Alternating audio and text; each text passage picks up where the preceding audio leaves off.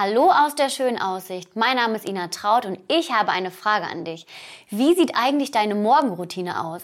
Vielleicht liegst du noch im Bett, aber für gewöhnlich klingelt doch erstmal dein Wecker, dann stehst du auf, putzt dir hoffentlich die Zähne, frühstückst was und dann startest du so richtig in den Tag. Und obwohl das bei Menschen unterschiedlich aussieht, haben wir trotzdem ganz viele Dinge gemeinsam. Und zwar ziehen wir uns alle morgens was an. Wir machen das zum Beispiel davon abhängig, wie das Wetter ist oder was wir vielleicht für einen, für einen Tag heute haben, ob jetzt ich auf die Arbeit gehe oder in den Garten oder vielleicht ein Date habe. Und ihr wisst, dass das bei uns Erwachsenen so selbstverständlich ist und wir nehmen uns dafür Zeit. Ich weiß, kleine Kinder brauchen ein bisschen länger. Es ist nämlich noch einfach keine Gewohnheit. Und manchmal können sie es auch einfach noch gar nicht. Und ich möchte euch eine geistliche Wahrheit von Paulus weitergeben. Und zwar sagt der Paulus im Kolosserbrief, dass wir uns ankleiden sollen. Und die Frage ist, womit?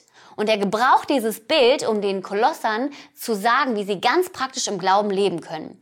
Und ich möchte den Vers aus Kolosser 3 ab Vers ähm, 12 vorlesen. Und da sagt Paulus, Darum kleidet euch nun in tiefes Mitgefühl, in Freundlichkeit, Bescheidenheit, Rücksichtnahme und Geduld. Geht nachsichtig miteinander um und vergebt einander.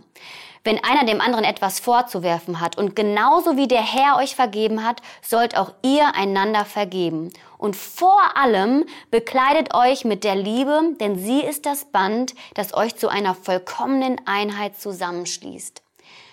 Ja, Paulus sagt, Ganz praktisch, wir sollen gute Verhaltensweisen anziehen.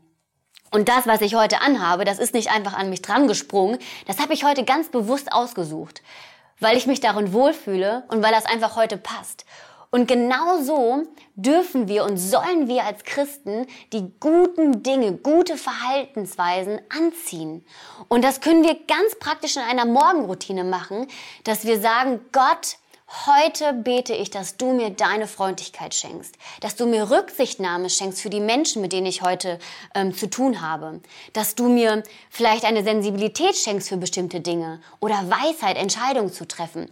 Und ich möchte den Mut machen, ganz bewusst eine geistliche Morgenroutine zu leben. Und denk dran, Kinder können das nicht so leicht, weil sie das noch gar nicht erprobt haben. Aber irgendwann wird das zu einer ganzen Natürlichkeit und es ist auch natürlich, dass wir uns Zeit dafür nehmen. Also, hast du schon eine geistliche Morgenroutine?